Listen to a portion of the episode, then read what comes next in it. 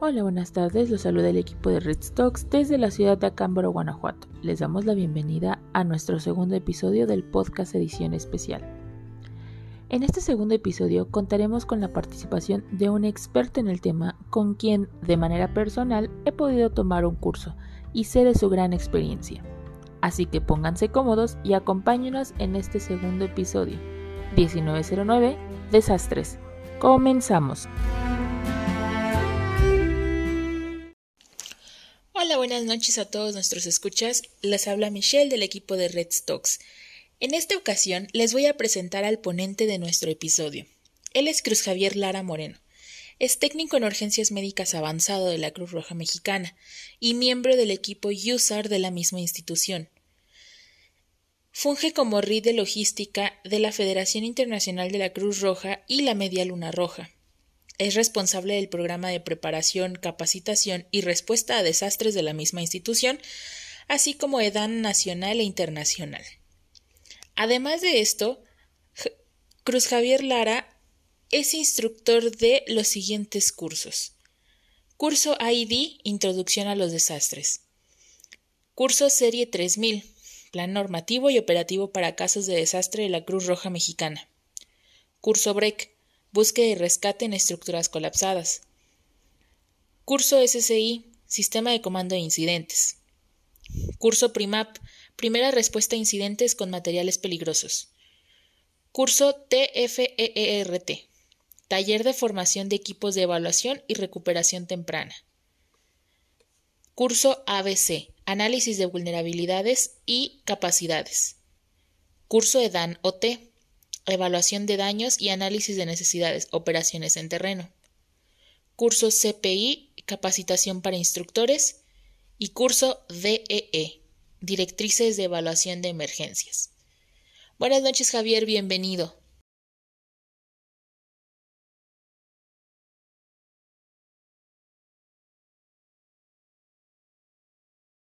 Bienvenido, Javier. Muchas gracias, Michelle. Buenas noches. Bien, Javier. Pues bueno, seguramente nuestros oyentes, todas las personas que nos hacen el favor de escucharnos siempre, se deben de preguntar exactamente qué es un desastre, si nos pudieras explicar, por favor. Sí, mira, es una situación que altera toda la, situación personal, emocional, económica, eh, de vida de las personas eh, que pueden ser ocasionadas por fenómenos eh, ocasionados por la naturaleza o en algunas ocasiones fenómenos ocasionados por las actividades del hombre. Hay situaciones también en las que suelen presentarse eh, algunas conjunciones entre actividades del hombre con fenómenos de la naturaleza y que pueden contribuir a que estos, a que un desastre pueda ser aún todavía más catastrófico. Ok, muchísimas gracias. Efectivamente, todos sabemos que, o nos imaginamos más bien cuando escuchamos la palabra desastre, algo catastrófico, pero como bien mencionas, pues eh, implica varias situaciones que eh, complican a, la, parte de, esencial de la vida de una persona. Eh, hablando específicamente de los desastres que han estado ocurriendo en esta fecha, ¿qué nos podrías hablar sobre el tipo de respuesta que ha tenido la gente eh, para poder trabajar con este tipo de desastres? Sí, claro. Mira, eh, siempre se ha caracterizado en particular, digamos, México, porque su gente es muy solidaria, ¿no? Y que responde prácticamente ante cualquier eventualidad para eh, ayudar a aquellos que, necesitan ¿no? en ese momento. Eh, el gran problema que vemos es que no hay un orden, un orden específico. Nos hace falta mucho, tanto a instituciones eh, públicas como privadas, el poder capacitar a la población en este tipo de respuesta, ya que mientras no haya un orden, o sea, no, no se pueden llevar actividades de rescate que son esenciales para las personas que se encuentran en, una situación eh, de, que estén atrapadas. Eh, es más difícil tener ese acceso a, ellas cuando hay demasiada gente que no te permite realizar las labores o no le permite realizar las labores a los grupos especializados. Digo, no es mala la ayuda, o sea, finalmente lo que se requiere eh, son manos, ¿no? Cuando tenemos este tipo de situaciones. Pero mientras no podamos mantener ese orden y tengamos que reconocer las capacidades que tienen eh, las instituciones, pues eh, vaya, esto va a ser cada vez más tardado, ¿no? Que es lo que, lo que hemos visto precisamente en este tipo de situaciones. Perfecto, muchas gracias, Javier. Y sí, efectivamente hemos visto y sabemos todos que probablemente el, el, mexicano o, o, la persona, por lo menos aquí en México, que se enfrenta ante un, ante un desastre de cualquier origen, es bastante solidario y busca la manera de poder apoyar de la manera que sea. Y lo hemos visto tanto de manera eh, eh, personal, en vivo, por así llamarlo, como en como en, en, en, la televisión y demás, ¿verdad? Pero hablando sobre también los desastres, dinos, ¿cómo podemos medir la gravedad de un desastre? Bueno, eh, en estas situaciones eh, es difícil. Mira, podríamos eh, ponerte lo, eh, los ejemplos de los dos sismos del 19 de septiembre, tanto el de 1985 como el del 2017. Si hablamos de cifras, en el 2000, en 1985 se habla en cifras oficiales de 10.000 muertos, ¿no? Con aproximadamente 2.000 eh, edificaciones colapsadas. Es algo que ningún, ningún país, aún hoy en día, podría, podría eh, resolver por sí solo. O sea, necesitaría forzosamente ayuda internacional, ayuda de profesionales. No únicamente, eh, como mencionábamos hace un rato, de la población civil, que es muy valiosa precisamente también esta ayuda. Pero si lo comparamos con el sismo del 2017, donde la diferencia es abismal, puesto que se habla de aproximadamente 300 personas fallecidas, ¿no? Y de 200 edificios colapsados. Eh, aquí un gran problema no es que no hayamos tenido la capacidad, porque si tomamos en cuenta que en la Ciudad de México tenemos lo menos 16 estaciones de bomberos, tenemos servicios de emergencia eh, reconocidos como es eh, el ERUM, el CRUM, Protección Civil en las diferentes demarcaciones, la misma Cruz Roja, en una situación que podría solventarse prácticamente con, con los recursos que se tenían. Pero eh, la diferencia en estas dos situaciones, ¿sí? como te mencionaba en el 85, es que no se tenía la capacidad, no se tenía la preparación tampoco, y dependíamos mucho precisamente de, de la población y de la ayuda externa.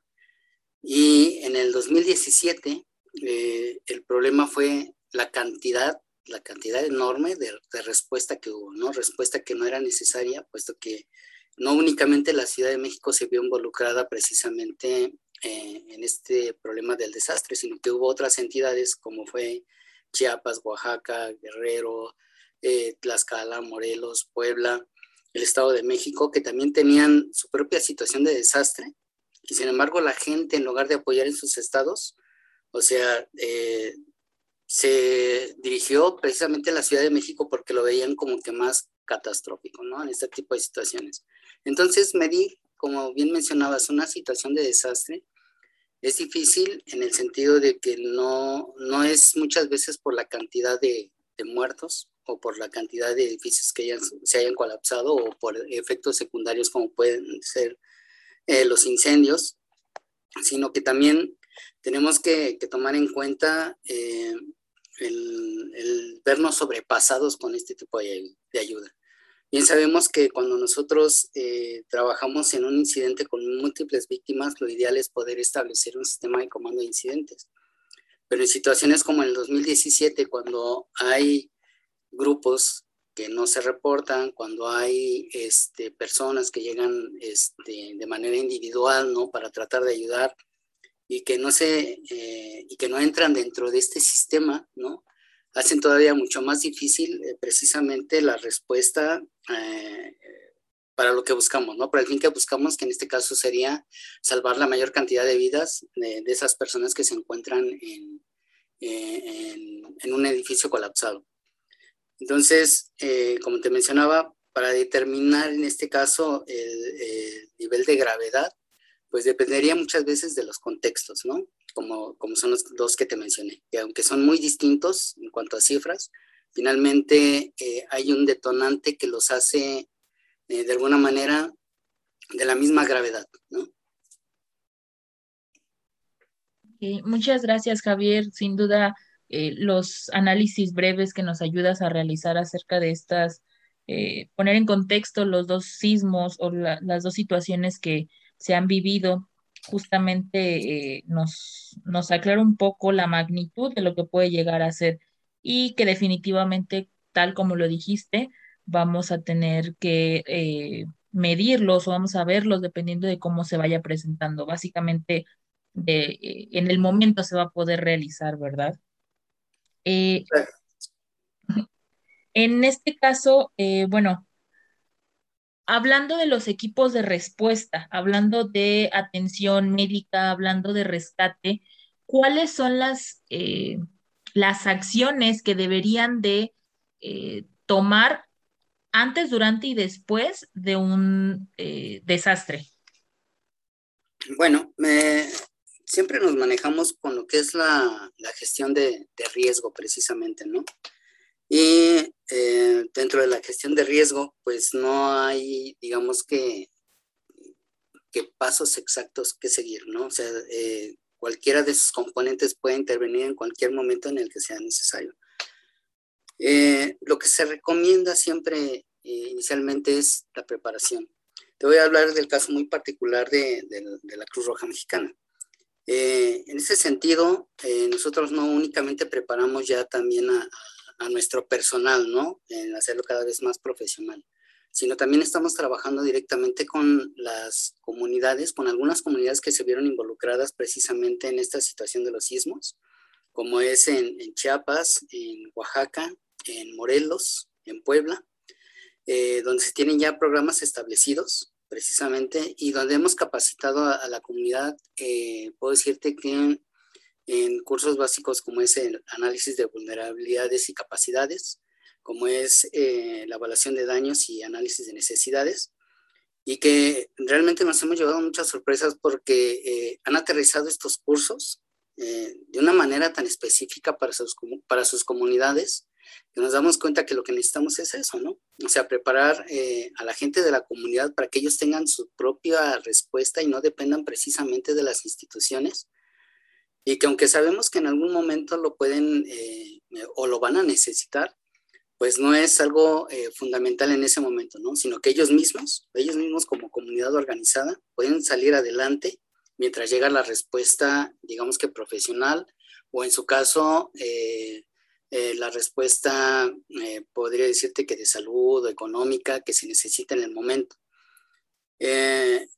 Eh, entonces, si tenemos una sociedad bien preparada, si tenemos equipos de respuesta de todas nuestras instituciones bien preparadas, yo creo que esto puede mejorar mucho precisamente en la de del antes, ¿no? En el durante, pues hemos visto que si no todos nos aplicáramos precisamente eh, en lo que es el sistema de comando de incidentes, que, que lo conociéramos cuando menos, que distinguiéramos cada una de sus áreas y que sepamos hacia dónde dirigirnos, eh, eh, yo creo que el orden de, la atención sería primordial, ¿no? Y en el después, o sea, realmente hacer análisis, pero en conjunto, de todos aquellos que intervenimos en, las acciones de respuesta, para ver qué es lo que tenemos bien, qué es lo que hemos realizado bien, qué nos hace falta, ¿no? qué podemos mejorar. Y, y esto es un proceso continuo finalmente, ¿no? Eh, una de las primeras acciones que siempre eh, nos hemos enfocado a realizar, ¿sí? En el postdesastre, en, en las primeras horas de los desastres, es la evaluación de daños. O sea, sin una evaluación de daños, o sea, eh, no podemos tener una respuesta efectiva, porque precisamente es a raíz de una evaluación de daños es cuando determinamos cuáles son las necesidades primordiales en ese momento. Eh, actualmente nosotros trabajamos con lo que es la, evaluación de daños de OFDA, que va enfocada en cuatro puntos, que es salud, las líneas vitales, vivienda e infraestructura productiva. Entonces, como bien lo mencionaba ahorita, el primer punto que es salud, que es lo primordial, involucra precisamente todas las actividades de rescate que sean necesarias. Y no, como te decía eh, eh, en el ejemplo de, del sismo del 2017, cuando este, no hay una, una, buena evaluación de daños, o sea, llegan equipos de rescate que no son necesarios, ¿no? Como eh, podría mencionarte que había personal de rescate acuático, o sea, tratando de mover este, losas, ¿no? O sea, cuando, número uno, no es su especialidad, número dos, no cuentan con el equipo requerido, y número tres, pues finalmente no responden a, a, una ayuda que es este, fundamental en ese momento, ¿no? Entonces, todo esto, eh, o, más bien la ayuda, debe ser desencadenada, desencadenada precisamente por una buena evaluación de daños y un análisis de necesidades. Muchísimas gracias, Javier. Y precisamente en uno de esos cursos fue que tuvimos la oportunidad de conocernos de manera muy personal. Es un curso que a mí me gustó mucho y que no, me abrió mucho el panorama sobre qué es lo que se debe de hacer y cómo es que se, se solventa eh, justamente lo que mencionas, la ayuda y la gestión de todo lo que se hace para poder ayudar a la comunidad o localidad que sufre un desastre. Eh, y como bien lo mencionaste, pues la capacitación siempre, siempre es de las cosas más importantes, independientemente que el personal se vaya a dedicar de lleno a, la parte de desastres o no, pero al final todos estamos expuestos y todos eh, es recomendable que sepamos cómo reaccionar. Y justamente eh, tocando este punto, ¿qué recomendaciones les darías tú a nuestros oyentes de manera particular que deberían de tener como eh, prevención o listos en caso de que surgiera un desastre y tuvieran que, evacuarse o moverse? ¿Qué recomendaciones les darías? Ok, eh, bueno, eh, ha sido muy mencionado, digo, espero que no sea muy trillado porque, digo, finalmente no, no es la intención, pero siempre que tengamos una mochila de emergencia, ¿no? este, que tengamos un plan de emergencia familiar, que eso es muy importante porque muchas veces lo que más nos preocupa es localizar a nuestros familiares, ¿no? Eh, saber dónde están, qué es lo que están haciendo, ya que pues las familias se encuentran dispersas por la escuela, el trabajo, el mismo hogar eh, o las actividades inherentes, ¿no? Precisamente al hogar. Y no todos nos encontramos precisamente en el mismo lugar en el momento que pueda surgir una eventualidad de este tipo. Entonces, el poder establecer precisamente un lugar, un punto de reunión, ¿sí? Al cual podamos llegar todos, ¿sí? Este, como primera opción, ¿sí? O tener una segunda opción en el caso de que eh, la primera haya sido afectada, ¿no? Por esta eventualidad.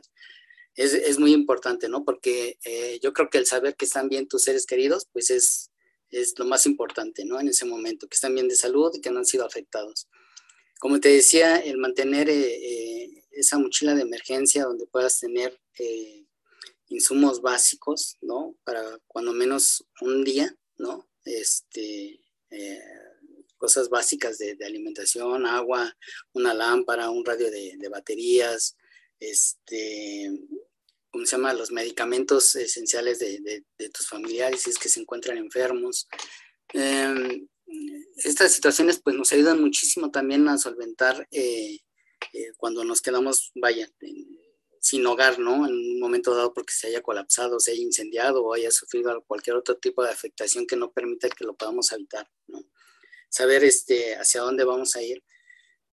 Yo creo que con estas acciones, eh, que son muy básicas, serían suficientes para que pudiésemos eh, eh, estar más tranquilos, ¿no? Por otro lado, si, si, es que acaso nos dedicamos precisamente a estas actividades de, de las emergencias, pues estar eh, preparados ante los avisos que, que, nos indiquen nuestros jefes inmediatos, ¿no? Y saber cuándo actuar y sobre todo no actuar solos, ¿no? Porque eso también este, nos expone.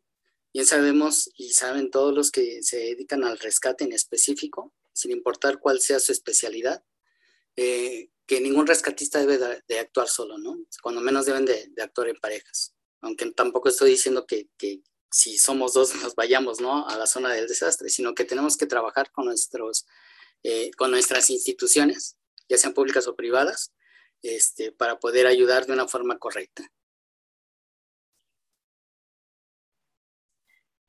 Eh, muchísimas gracias. Efectivamente, la parte de la mochila de emergencia, quizá, eh, como mencionas, es un tema que se ha estado recordando constantemente y yo creo que ha sido también por la, la mala fortuna que se ha tenido sobre los desastres. Y bueno, todos sabemos que los desastres en muchas ocasiones, aunque ya tenemos la tecnología, los implementos que nos ayudan a ir eh, dando predicciones, al final pueden suceder en cualquier momento y como cualquier aparato tecnológico o creado, pues tiene sus rangos de eh, retraso o de falla. Entonces, creo que no está de más nunca el, recordar que la mochila de emergencia, los planes de emergencia deberían de existir, estemos o no estemos involucrados en la parte de atención o desastres o incluso el rescate, ¿verdad? Entonces, no te preocupes, es un tema muy, muy importante y muy interesante siempre para todos nosotros.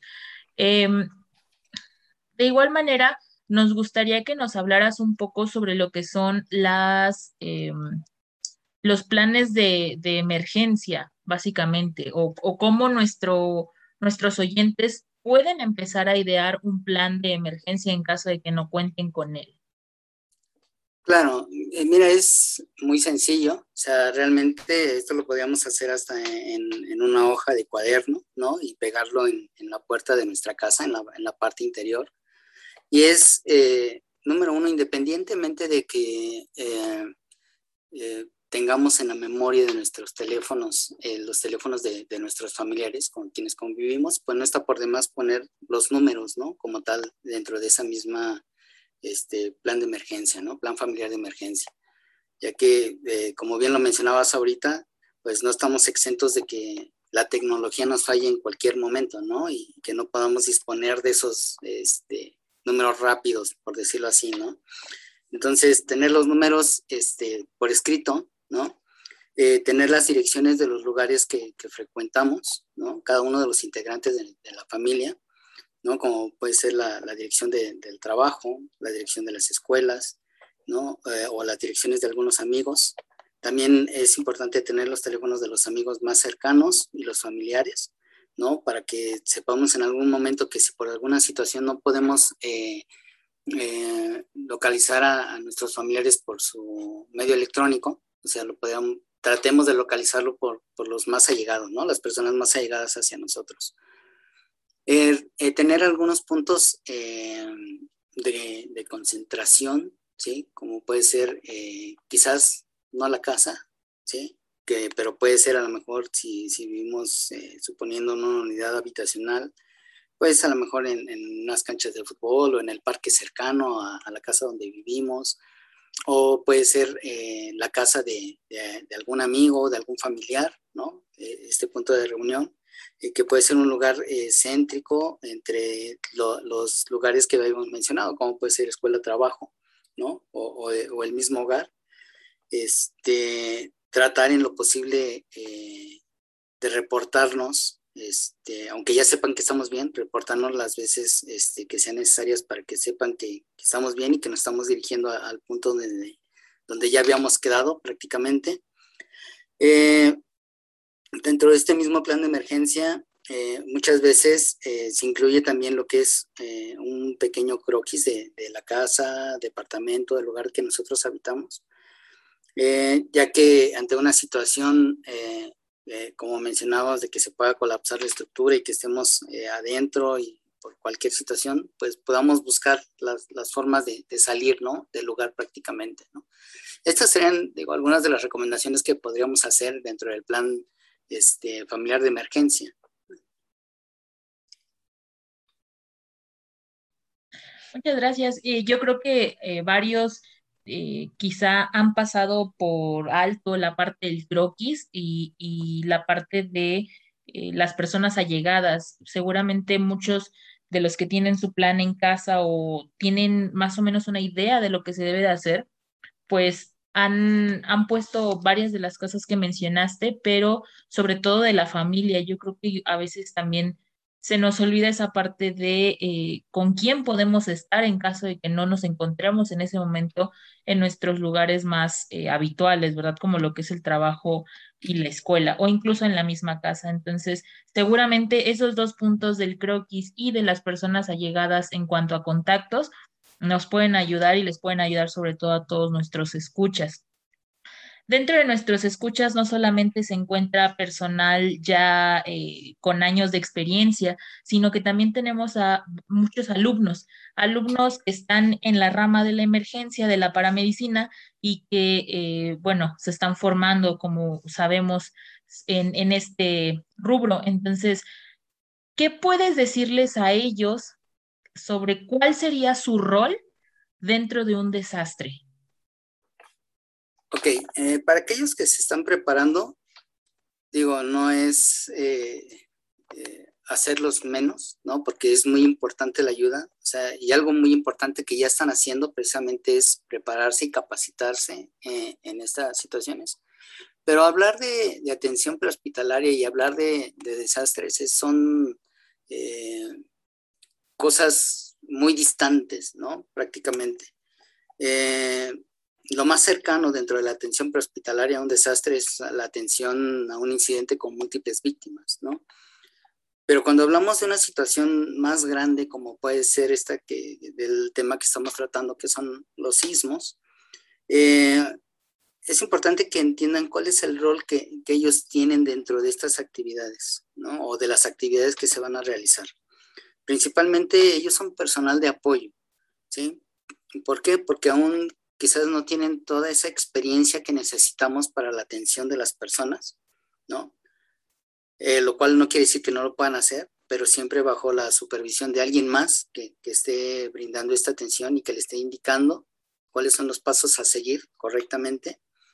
Y en la atención de rescates, eh, pues aquí sí me atrevería a decir que, que lo ideal es que no intervengan en este tipo de situaciones, ¿no? Se necesita mucho tiempo de preparación, el hecho de tomar un curso de rescate de cualquier eh, este, área del rescate no quiere decir que ya somos especialistas, ¿no? Tenemos la parte teórica, pero aún nos falta precisamente la parte práctica, ¿no? Entonces, no es tan fácil tampoco, ¿no? Y, para ellos eh, no es que no queramos que haga nada o no es que yo no les sugiera que haga nada, o sea, su ayuda es muy valiosa. Mientras más manos profesionales podamos tener, sería mucho mejor.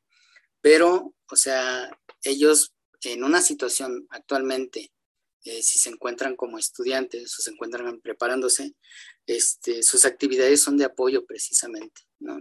Que no traten de hacer actos heroicos. Como siempre lo hemos mencionado, este, tanto como técnicos en urgencias médicas o como rescatistas. Sabemos perfectamente que eso es algo que tenemos que evitar y debemos inculcar también esa parte precisamente a aquellos que nos siguen los pasos, ¿no? Claro que, pueden hacer muchas cosas, pero siempre bajo la observación, ¿no? De, de las personas que ya nos dedicamos a esto de una manera más profesional. Muchísimas gracias, Javier. Y yo creo que ese es un punto importante que todos debemos de saber. No es que no sea necesaria nuestra ayuda o que no podamos ayudar, simplemente hay que conocer nuestras limitaciones en cuanto a, nuestra propia seguridad y también saber en, de qué otra manera podemos apoyar, no necesariamente el, tener que meter las manos, como decimos en muchas ocasiones, ¿verdad? Sino que al final la gestión de un desastre y todo lo que conlleva eh, un sistema de comando de incidentes, que será uno de nuestros próximos podcasts también, eh, pues básicamente eh, tiene muchísimas funciones. Entonces, es bien cierto que toda la gente puede apoyarnos en un área en específico. Y hablando de áreas específicas, hablando de, de los desastres y de los sismos que hemos vivido, también existe esta parte psicológica, ¿no? La parte del daño emocional, no solo para los afectados, las familias, los terceros, sino para el propio personal que se encarga de, de la atención y de la gestión de un desastre. ¿Qué nos puedes hablar sobre este punto tan importante y que muchas veces y bueno, a partir de la pandemia también hemos visto que eh, es súper importante que esté alguien o que tengan algún tipo de, programa o de ayuda todo el personal que se encarga de contener en, una situación así. Claro, ya, ya, hay actualmente muchas instituciones que, nos brindan este tipo de apoyos. Eh, nuevamente te vuelvo a hacer el ejemplo hacia lo interno en cuanto a la Cruz Roja. Tenemos un programa de apoyo psicosocial. Inicialmente está dirigido hacia el personal, hacia el personal de la institución, eh, ya que si, si, no estamos bien nosotros, pues no podemos dar una ayuda de calidad, ¿no? En cualquiera de las actividades que nosotros realicemos. Entonces, eh, eh, dentro de este programa hay dos cursos, uno que es apoyo psicosocial básico, ¿no? en el cual viene incluido los primeros auxilios psicológicos, en el cual podemos ayudar ¿no? a las personas en un momento dado o a nuestros compañeros que están cayendo en alguna crisis, ¿no? ya que no todos tenemos eh, la misma capacidad de solventar eh, eh, los problemas a los cuales nos enfrentamos en algún momento dado ante una situación de crisis. ¿no? Y por otro lado tenemos el curso de gestión de estrés y autoayuda, que es precisamente cuando nosotros eh, estamos en una situación de crisis y no tenemos a quién acudir, este, o no tenemos la respuesta inmediata de una persona que nos pueda apoyar profesionalmente, ¿qué es lo que podemos hacer este, de alguna manera para poder controlar esa crisis? ¿sí? Y eh, estar bien en lo que podemos conseguir la ayuda de un profesional. Viendo hacia afuera, pues hay también programas en la UNAM ¿no? Este, precisamente de psicólogos que ya se ayudan, que ya se dedican precisamente a la ayuda eh, tanto a la población como a los grupos de emergencia. Y, esto ha sido muy importante precisamente en todas este, eh, estas situaciones que se han presentado, como bien mencionabas, lo del sismo del 17 y, más reciente, aunque no fue un sismo, pero que finalmente fue un desastre, que fue la, la caída de la línea 12 del metro. O sea, finalmente estos grupos de apoyo han funcionado muy bien hacia la población y hacia los equipos de rescate, ¿no? Como tal. Em, ahorita no me viene más a la mente alguna otra institución, pero cuando menos, digo, es, me constan este, las, las labores que realizan actualmente. Muchas gracias. Y sí, efectivamente, eh, también he tenido la oportunidad justamente dentro de la institución de poder ver el trabajo que hacen, quizá no a gran escala, no en una cuestión de desastre, pero sí en cuanto a, eh, por ejemplo, eventos con múltiples víctimas o en cuanto a eh, cuestiones eh, más recientes, hablando de la pandemia, ¿no? Justamente ese tipo de estrés que, que vemos que se empezó a acumular y que se sigue acumulando en los profesionales de la salud. Ya para poder finalizar, Javier, nos gustaría que nos contaras alguna anécdota tuya que te haya marcado en cuanto a los desastres. Mm, bueno, mira, hubo una situación eh, precisamente en una respuesta en, en, el año del 2018 en Guatemala. Eh, que acudimos eh, primeramente como Cruz Roja Mexicana a apoyar a la Cruz Roja Guatemalteca en la distribución de ayuda humanitaria hacia las comunidades que habían resultado afectadas por el volcán de fuego. Eh, dentro del equipo que, que íbamos este, a apoyar, pues había, este, bueno, cuando nos pidieron este, qué especialidades podríamos este, proporcionar para sus equipos de respuesta, pues llevábamos personal para huesionamiento, personal de atención prehospitalaria, en el caso de técnicos en emergencias médicas avanzados, personal de evaluación de daños, personal de, tecnologías de la comunicación, en este caso de ODK y Mega 5. Y, este, y una vez que dividimos las actividades, eh, aquellos que nos dedicamos a la evaluación de daños, eh, estando ya en alguna de las comunidades, eh, empezó a llover tan fuerte que los ríos empezaron a crecer muchísimo y ya no pudimos regresar hacia, hacia la comunidad, hacia eh, la ciudad, por decirlo así, ¿no? Donde, donde estaba la base. Entonces nos quedamos atorados en una comunidad eh, pues muy cerca de lo que es el, eh, el, volcán prácticamente, ¿no? Uno de los grandes problemas a los que nos enfrentamos ahí es que no había comunicación, o sea, no, no llegaba la señal de, de telefonía celular y únicamente sabían en la ciudad que estábamos en una comunidad, o sea, no sabían si bien o cómo estábamos, sino que sabían que estábamos en alguna comunidad y que no podíamos pasar porque el único que se quedó del otro lado del río, pues fue el operador del vehículo que nos llevaba, que precisamente por este, porque todos los días llovía y se, y se, creaba, se, creaba, se creaban lajares, este, destruían precisamente toda la zona de, del camino eh, por el área del río, y entonces no podían pasar los vehículos. Y las personas pues tenemos que pasar a pie. Entonces, el hecho de quedarnos incomunicados, de no saber eh, eh, cómo avisar que estábamos bien, este, y que pues de alguna manera sabíamos que iban a avisar o el que iba a avisar era el operador del vehículo porque fue el único que pudo regresar prácticamente a la ciudad, este, pues sí nos mantenía prácticamente en angustia, ¿no? Porque no sabíamos también qué era lo que podía pasar. O sea, finalmente el volcán seguía teniendo actividad, aunque no era, digo, eh, nada comparable con, con, la actividad que tuvo cuando destruyó prácticamente una comunidad, pero pues prácticamente se mantenía activo, ¿no? Todos los días. Entonces eso sí nos creó su sobra. Finalmente la comunidad pues nos acogió bien. Íbamos con personal también de, de la Cruz Roja de Guatemala, ¿no? Para hacer esta evaluación, que eran prácticamente nuestros guías y este, nos acogieron en, pues prácticamente en, una iglesia y fue donde pernoctamos. Este, nos proporcionaron alimentos, el mismo personal de la, de la comunidad, este, pese a las limitaciones que tenían, ¿no? Puesto que muchas de sus cosechas, ¿no? Que es de lo que vivían, ellos viven prácticamente del, del cultivo de, del café, de la caña de azúcar, eh, que son de, sus principales actividades y todo eso había sido destruido precisamente por la caída de, ceniza y pues, habían perdido sus fuentes de empleo, ¿no? Y pese a todas esas situaciones, o sea, finalmente eh, también eh, tuvieron esa gran amabilidad, ¿no? De proporcionarnos alimentos tanto en la noche como en el día antes de que nosotros pudiéramos este, tratar de regresar, ¿no? A, a la comunidad. Entonces, es, es muy importante eh, digo, esto nos dejó como experiencia precisamente.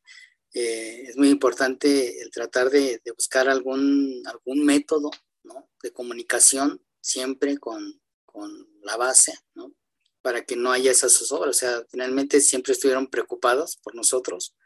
Ya habían mandado equipos de búsqueda.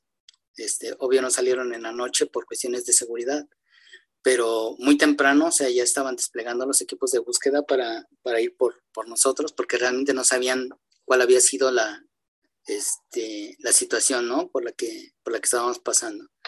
Afortunadamente, pues nos encontramos en el camino, pero sí es muy importante esa parte, ¿no? De, de la comunicación, siempre buscar algún método, algún medio de, de comunicación para que tanto sepan este, los demás que nos encontramos bien, como para nosotros también estar eh, con esa seguridad de que, están al pendiente, ¿no? Es una de esas experiencias que te dejan prácticamente muy marcado, ¿no? Porque no sabes realmente qué es lo que va a pasar, ¿no? O sea, ante una situación, ante un fenómeno natural que no sabes cómo va a responder, ¿sí? Eh, o en qué momento puede hacer nuevamente erupción, estando tan lejos en, en, pues prácticamente en la montaña, ¿no? O sea, que es donde, donde estábamos pues siempre te hace pensar muchísimas cosas.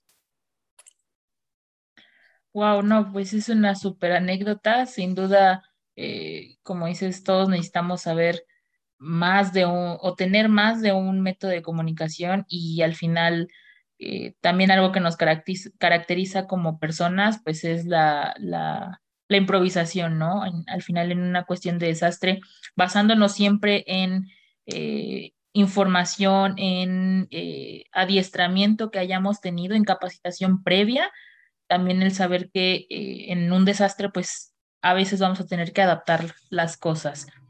Pues bien, Javier, eh, fue un gusto haber estado contigo en esta ocasión, en este episodio especial. muchísimas gracias por toda la información que nos compartes. Nos queda claro que hablar de desastres podríamos estar todo un día, una semana, incluso hablando sobre ello. Y pues bueno, tratamos de resumirlo lo mejor posible y darle a nuestros oyentes eh, información que les va a funcionar. Esperamos tenerte en otro podcast y no sé si gustarías decirles algo final a nuestros oyentes. claro, o sea, eh, pues que nunca dejen de prepararse. O sea, la verdad es que cuando te dedicas eh, a esto, pues lo único que tienes es prepararte, seguir capacitándote. O sea, siempre hay este, actualizaciones en todos los temas que, quieras ver en, el área de desastre.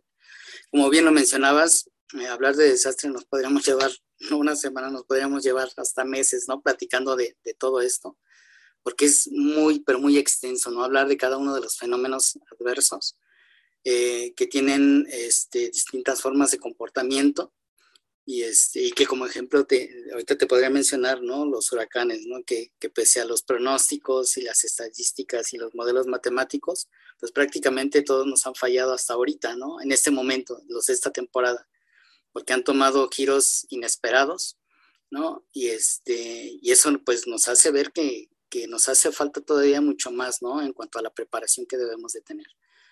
Entonces, eh, ánimo para todas las personas que nos dedicamos a esto, para aquellas que están empezando. O sea, es un camino largo, pero es muy bonito. Este, pues desearles por el momento que tengan una buena noche. Muchísimas gracias, Javier. Pues bueno, esas fueron las palabras del invitado del día de hoy. Muchísimas gracias a todos y recuerden, con Reds, siempre Reds, siempre sumando. Nos vemos en el siguiente episodio.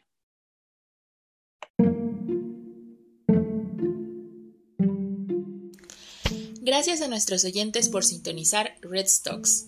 Síganos en nuestras redes sociales. Nos encuentran en Facebook como Reds, Twitter e Instagram como reds.educación. El equipo les desea una excelente noche y si están de turno, que les sea leve. Hasta la próxima.